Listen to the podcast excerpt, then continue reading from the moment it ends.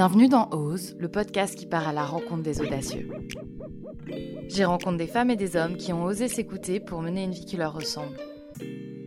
On y parle de passion, de choix et d'aventure. Retrouvez toutes les références et liens dans les notes de l'épisode. Bonne écoute Bonjour euh, Alban et Mao. Bonjour, Salut, Salut Angèle. Euh, on se connaît depuis 6 ans, 7 ans, depuis l'internat. On est partis en internat ensemble. Euh, et on s'est rencontrés là-bas et on a vécu nos deux années de baccalauréat, je me souviens même plus. De lycée. de lycée et on a fait le bac ensemble. Quelle aventure Quelle Yes. aventure, ouais. Des bons Euh, souvenirs. T'as quelque chose à dire Non, je disais des bons souvenirs. Quel Somme toute. souvenir Meilleur souvenir. Euh, Aujourd'hui, je vous ai demandé et vous avez accepté mon invitation pour me parler de votre expérience chez les sœurs de Mère Teresa. Ouais, va c'est ça. Ouais. Je À état en. Inde? Ouais. Alban, t'es parti de janvier à juin 2018, donc 6 mois à Calcutta chez les sœurs de Mère Teresa. Et Mao, t'es parti juste après, 5 mois, donc en 2018 aussi. Ouais. Et alors ma première question déjà, c'est pourquoi partir si loin? Bah déjà, moi, c'était pas tellement euh, le fait de partir loin, euh, c'était même pas le fait de partir en Inde, euh, c'était pas ça qui m'attirait, moi, c'était plus partir chez les petites sœurs de Mère Teresa. Et or, en fait, à Calcutta, c'est là où ça a commencé. Donc c'est pour ça que je suis allée là-bas, parce que c'était la maison mère, on appelle ça. Du coup, ça aurait été au Danemark, je serais partie au Danemark. Je, c'est pas le pays qui euh, m'attirait, c'est pas le fait de partir loin et tout. Mais j'avais quand même envie d'avoir une expérience à l'étranger parce que euh, dans nos études, on fait des études d'infirmière, et ben on n'a pas eu euh, l'opportunité de, de voyager, contrairement à pas mal d'étudiants. Et du coup, euh, je trouvais ça sympa de, à la fin de mes études pouvoir faire, euh, pouvoir avoir une, une expérience à l'étranger. Ouais, ben moi je pense un peu comme toi, je trouve qu'on a besoin de souffler après des études un peu intenses et tout, et d'être vraiment dépaysé dans une culture différente. Moi, l'Inde, ça m'enthousiasmait énormément. Enfin. Il y avait le côté sœur de Mère Teresa que je voulais vraiment expérimenter, et pareil, ça aurait été au Danemark, je serais allée, mais le côté Inde pour le dépaysement, différentes cultures, me bottait beaucoup. Qu'est-ce qui vous a motivé à partir toutes les deux? Moi, c'est parce que j'ai mon frère qui est parti euh, il y a 5 ans. Il est devenu prêtre après euh, être. Enfin, il est rentré au séminaire après son expérience. Et du coup, forcément, moi, ça nous a. Dans notre famille, ça nous a vachement touchés. Et, et donc, il s'avère que c'est là-bas qu'il a pris sa décision. Donc, euh, pour moi, c'est un lieu quand même qui est hyper. euh, Enfin, qui a vachement de sens, quoi. Donc, voilà, moi, c'est surtout pour ça. Je me disais, euh, ouais, ça doit être un lieu vraiment. Je sais pas, où il se passe des trucs, quoi. Ça m'a, ça m'a intriguée. Et, et voilà, et après, Mère Teresa et compagnie, euh, c'est ça qui m'a décidé. Euh, moi, je pense que c'était vraiment le côté expérience personnelle, genre un peu une. euh, Ouais, je sais pas, un- une case à cocher pour grandir en me disant ça y est, je deviens une adulte et tout, j'ai envie de faire une expérience par moi-même, de partir seule à l'autre bout du monde, de faire un truc qui a du sens pour moi parce que aller aider les sœurs de Mère Teresa qui s'occupent des plus pauvres, ça rejoint un peu notre métier d'infirmière, je trouve que ça a beaucoup de sens. Donc voilà, je pense que c'était un peu un défi en fait à relever. Et, euh, et un peu une case en me disant ça y est, putain, j'en suis capable, tu peux avoir confiance en toi, tu. tu... Enfin voilà, je pense Ce qu'on voulait aussi, c'était une expérience euh, seule. personnel. Enfin, ouais. Moi j'ai beaucoup apprécié le fait ouais. de partir seule, de débarquer seule, euh, quand je me remémore mes peurs au début, etc. Enfin, T'es seule un peu dans ta merde. Et, euh, du coup, vraiment indépendante, ouais. toi-même. Euh, Est-ce que vous pouvez me décrire une, concrètement une journée? On travaille tous les jours de la semaine sauf le jeudi, parce que c'est un jour de prière pour les sœurs. Ouais, c'est journée, euh, journée de off, mais sinon tu travailles le week-end et tout. Et, euh, et en fait, enfin, finalement, tu retrouves. Enfin, moi, c'est un peu l'expérience que j'ai faite, c'est que tu retrouves un peu la même routine qu'à Paris. Enfin, tu vois, même si euh, tu prends pas le métro, tu vas pas au taf et tout. Enfin, si, en fait, tu fais ça, tu prends ton petit bus, tu vas dans, Mm. dans, ton, dans le lieu. Euh, euh, et euh, c'est Ouais, petite, c'est exotique, mais c'est exactement la même routine. euh, voilà, au bout d'un mois ou deux, Ouais, tu s'instaure, tous euh. les jours la même. Enfin, Tu te lèves à la même heure, Ouais. tu te couches à la même heure. En fait, c'est ça qui est hyper bon. Enfin, moi, j'ai j'ai vraiment euh, aimé cette routine. J'ai j'ai trouvé que c'était hyper bon, hyper sain pour euh, le corps, pour l'esprit, euh, de, de te lever tôt. De... Bah, en fait, c'est hyper rythmé par la prière aussi. euh, parce que du coup, les sœurs, elles ont un vrai rythme de prière qui nous est proposé de suivre. Et, euh, Et vous n'êtes pas obligé. Non, il n'y a pas d'obligation. Bah, Il y a plein de gens qui n'étaient pas chrétiens euh, qui, qui étaient avec nous. Et, euh, et du coup, voilà, donc ça commence ce matin avec une messe euh, à 7h. Ouais, je sais plus exactement. Petit déj à 7h30. Ouais, ça devait être 7h. Ouais, Ou 6h30. ou 6h30. C'est ouais, c'est tôt, c'est hyper tôt. Euh, D'ailleurs, moi j'ai les pas souvent. je dois le dire. Ouais, ouais, moi aussi j'ai fait des tas d'impasses. hein, mais... Ah bon? Du coup, euh, ouais, une messe, le petit déj, et après c'est parti, on va dans les centres. Donc c'est euh, en fait euh, à Calcutta les, les centres ils sont enfin il y a la maison mère donc là où euh, on va à la messe etc on, on suit la vie des sœurs. Et puis euh, il y a aussi plein de maisons éparpillées dans Calcutta. Et c'est là où nous on va travailler en quelque sorte aider les sœurs qui travaillent. Et donc après voilà on a une, euh, une, une maison la- le matin une maison l'après-midi qu'on aide. Et euh, Et alors, les maisons, pour, te restituer un peu, du coup, tu as une maison où les mères s'occupent particulièrement des enfants handicapés, une maison qui s'appelle Caligat, qui est appelée communément un mouroir parce que euh, c'est là où les personnes âgées qui vivaient à la rue, etc., on en prend soin. C'est un peu l'équivalent des soins palliatifs, même si c'est moins médicalisé. c'est la Voilà. première maison La- et c'est la première maison de, qu'a créée Mère Teresa. Euh, t'as une maison pour les, pour les hommes de, qui vivent dans la rue, une maison pour les femmes handicapées, une, enfant pour, une maison pour les enfants handicapés, une maison pour les enfants euh, orphelins. Euh, voilà, t'as plein de centres différents. on a une dizaine je dirais un peu moins Dans Calcutta, ouais. ouais, environ Ouais. et après t'en as partout en Inde hein. Et partout dans le monde. oui et Euh, surtout dans- Ce qui est incroyable, c'est que Mère Teresa, c'est assez récent quand même, et elle a créé une. Enfin, elle a monté une, une action enfin, qui s'est énormément répandue et partout. Euh, ils elles sont présentes dans tous les pays. hein. À Paris, tu peux aller le voir. en- Elles sont pr- présentes dans beaucoup de pays d'Afrique. Enfin, elles sont partout. C'est où dans Paris? Oberkampf Je savais pas. Et, euh, et en fait, du coup, leur mission, elle dépend des pays où elles sont. C'est-à-dire, par exemple, euh, euh, enfin, elles, elles font euh, ce dont il y a besoin. Et Elles s'adaptent au Paris, terrain. Euh, à Paris, t'as pas besoin d'un mouroir, quoi. Oui, t'as déjà des hôpitaux publics, euh, enfin, t'as les, les, même les personnes qui sont dans la précarité, ils ont le droit aux soins et, euh, et ils ont des soins gratuits, alors que euh, alors qu'en Inde, c'est pas forcément le cas. Et du coup, ici, elle s'occupe des, de faire des repas pour euh, les personnes euh, de la rue. Ouais, et euh, non, mais alors les mères, elles passent pas leur vie à s'occuper des. Enfin, c'est leur travail, mais en fait, c'est un rythme de prière. C'est que ça reste quand même des bonnes sœurs. Donc, elles ont leur prière personnelle avec les sœurs le matin, la messe, etc. Et c'est le service qu'elles rendent. Donc, je dirais qu'elles bossent, je sais pas, 6 heures par jour comme on va au travail, mais elles restent pas dormir avec eux, etc. À côté, elles ont une vie de communauté où elles doivent faire la cuisine, le ménage, où elles accueillent aussi les pèlerins. Pas les pèlerins, mais nous. Les, enfin, les euh, volontaires. les volontaires, ouais. Il y a plein d'autres boulots, il y a de l'administratif, etc. Donc c'est leur vocation première de s'occuper des plus pauvres, mais euh, Mais elles sont religieuses aussi, et donc euh, elles ont une vie de religieuse. Et, euh, et en fait, surtout, il y a ce qui. Enfin, le truc qui est différent avec les sœurs de Mère Teresa, c'est que, c'est que elles, leur association, elle, est, elle vient de l'intérieur de leur pays. Enfin, euh, comment dire, c'est. c'est euh, elles ont des salariés, en fait. Tu vois, c'est pas, euh, c'est pas des gens qui viennent de l'étranger pour faire vivre l'association dans le pays c'est à l'intérieur du pays, c'est les, les, les gens qui vivent, enfin les, les locaux quoi, qui, qui sont salariés par le- l'association et qui et c'est eux qui font, enfin qui dirigent un petit peu les maisons avec les sœurs. On vient plus pour nous, je pense, que pour sauver le monde et pour aider vraiment. euh, on aide, c'est sûr, on a une action, mais euh, elle est vraiment minime parce qu'en fait, si on n'était pas là, ça se ferait quand même, la maison tournerait quand même. C'est-à-dire que euh, t'as les sœurs, t'as ce qu'on appelle les machis, euh, qui sont, comme tu disais Mao, les locaux qui sont recrutés pour aider les sœurs. Donc en fait, nous, on est un surplus pour donner voilà de l'affection, un petit coup de main, de l'aide, voilà. Moi, je suis infirmière, du coup, euh, parfois j'étais dans un dispensaire où tu fais des petits pansements et tout. Mais c'est vraiment une action minime et je pense que les premiers concerts en allant là-bas, c'est vraiment nous-mêmes. C'est une expérience pour soi, euh, plus que.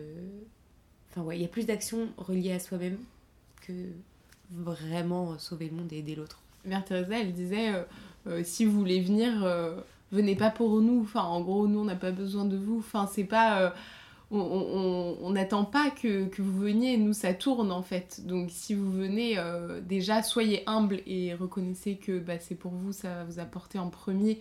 Mais si vous venez pour nous, ne venez pas. Enfin, si vous croyez que vous venez pour nous aider, pour... Enfin, pas pour nous aider, mais pour euh, faire euh, tourner l'association et tout, et que vous allez avoir un rôle essentiel, ne venez pas parce qu'en fait, c'est pas vrai quoi n'avez pas un rôle essentiel. Et en fait, on s'en aperçoit quand on aide. Enfin, D'ailleurs, au début, c'est assez déstabilisant. Ouais, c'est assez difficile hein, de. J'étais ah là là, je suis venue avec l'idée ouais, que j'allais. Euh, ah là, je suis trop stylée, je vais aider à l'autre bout du monde, euh, dans des maisons avec des orphelinats en Inde. tu fais un peu mousser.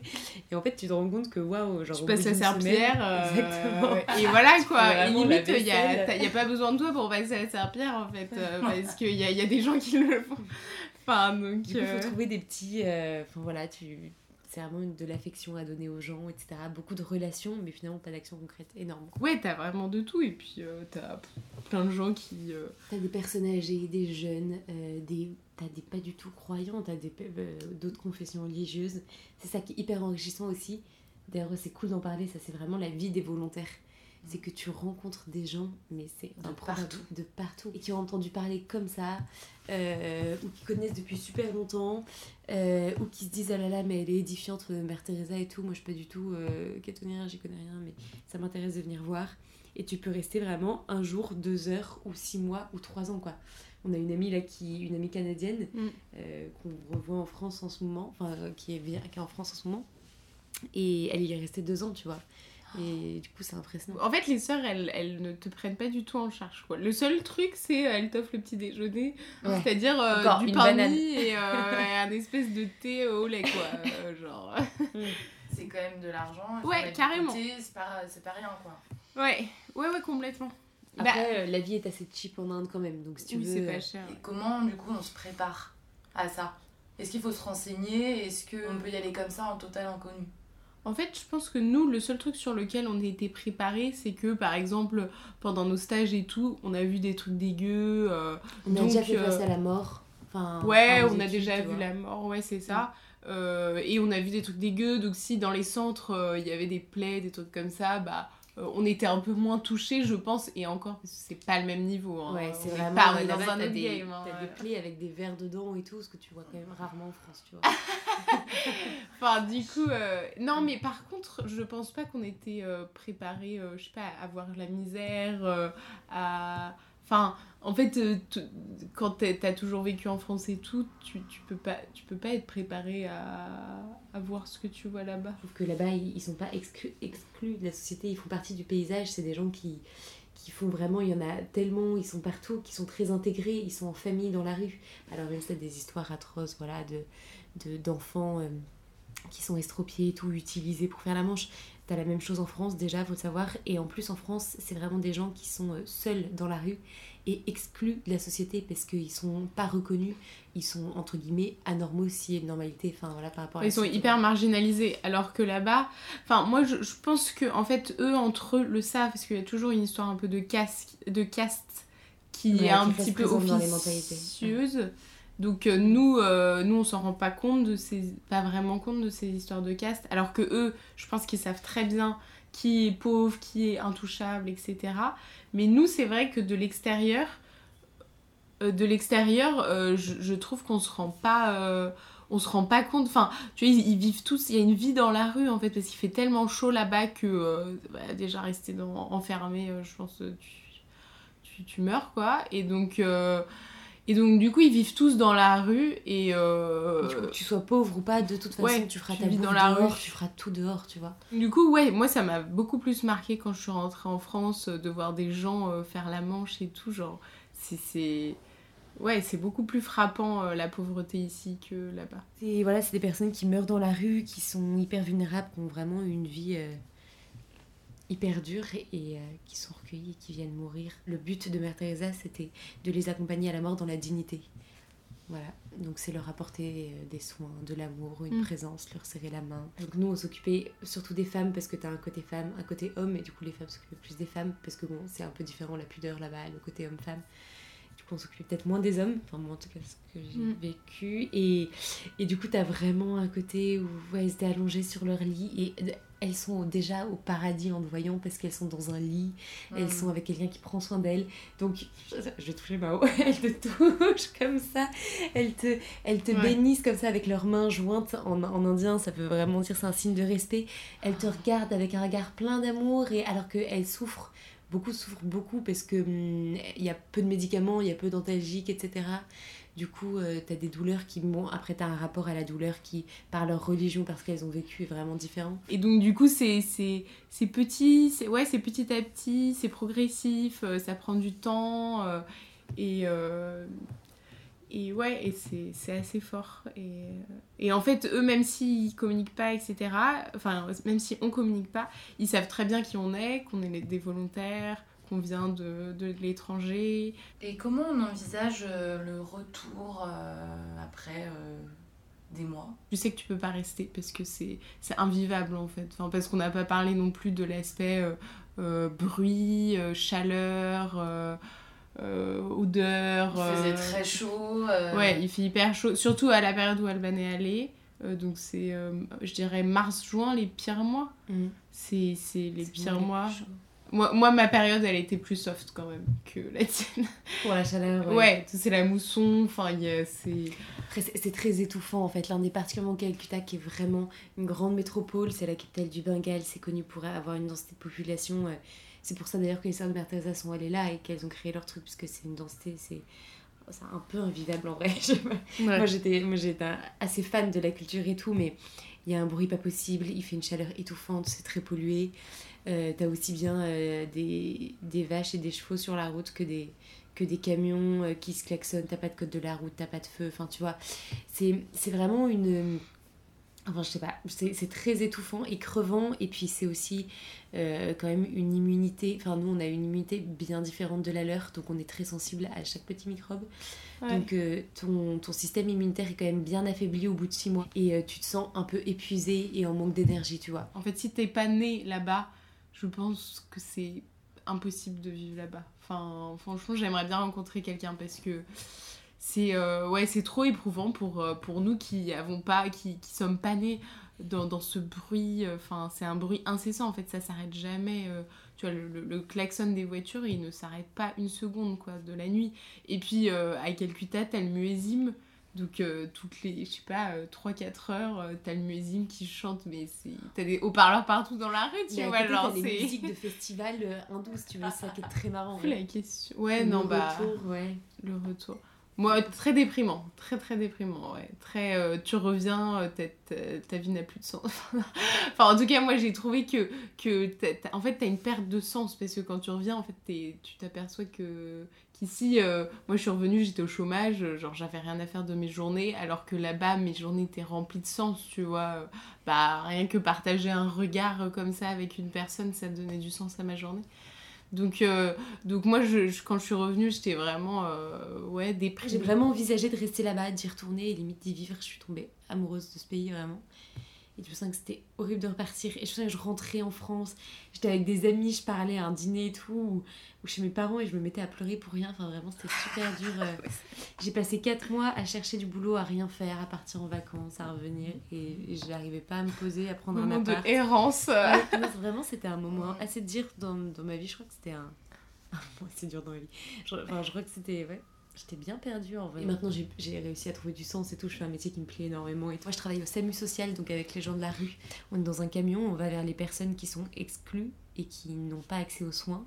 Et du coup, on les, on les oriente vers le soin. On est une équipe d'évaluation, donc on fait des entretiens. Enfin voilà. Qu'est-ce que vous voulez dire s'il y a des gens, euh, par exemple en vous écoutant, euh, là maintenant qui se disent waouh, c'est un truc à faire ou... Ouais, enfin c'est pas fait pour tout le monde. hein. On a débarqué à Calcutta à l'aéroport. euh, Ouais, c'est C'est flippant. c'est hein. un peu flippant. Enfin, moi, je suis rentrée dans un taxi. euh, Le mec, il avait 15 ans, qui me conduisait. Enfin, je sais pas, mais il faisait hyper jeune, tu vois. T'as rien, t'as pas, de- pas de réseau, enfin, t'as pas de téléphone, t'as rien. et- Ouais, ouais, moi j'ai tendance à penser que c'est vraiment accessible pour tout le monde, que c'est un truc qui forme et tout. Il n'y a pas énormément de cadres dans ce truc. Parce que justement, les sœurs, elles t'attendent pas, euh, elles te montrent pas ta chambre et tout. C'est à toi de te démerder. Tu Donc, les préviens euh, pas quand t'arrives, c'est-à-dire que tu débarques comme ça en fait. T'as pas Ouais. préparé, t'es même pas attendu, elles ne savent même pas que t'arrives.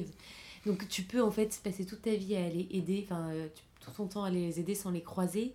Enfin, euh, enfin, à aller bosser dans les maisons sans les croiser, t'es vraiment hyper indépendant. Un matin, tu pas veux de- pas te lever. Ouais, tu t'as pas de fidélité. Il y a pas d'engagement à avoir. Elles t'attendent pas. Tu t'es pas seule, quoi. Tu rencontres tout de suite des, gens. des Italiens, des. Chinois, des Russes, des- mais ça vient de partout, c'est incroyable. Et ça qui est aussi hyper riche, on a peut-être pas beaucoup parlé, mais euh, la vie euh, entre les volontaires, c'est Mm. intense aussi. Voilà, c'est impressionnant de partager là-dessus. Merci Mao. Merci, Merci. Alban. Merci Angèle. T'aimes bien tes lunettes, Angèle Merci à toi pour l'écoute. Oh, c'était super, super Ah ouais, c'est vrai t'as kiffé Oh, ouais, j'ai trouvé ça génial, génial T'hésites pas, hein, si tu veux me mettre une petite note ou un commentaire sur Apple Podcast. Oh, ouais, ouais, ouais, je vais le faire, je vais le faire. Tu me retrouves sur Instagram et Facebook. Merci Rose, à la prochaine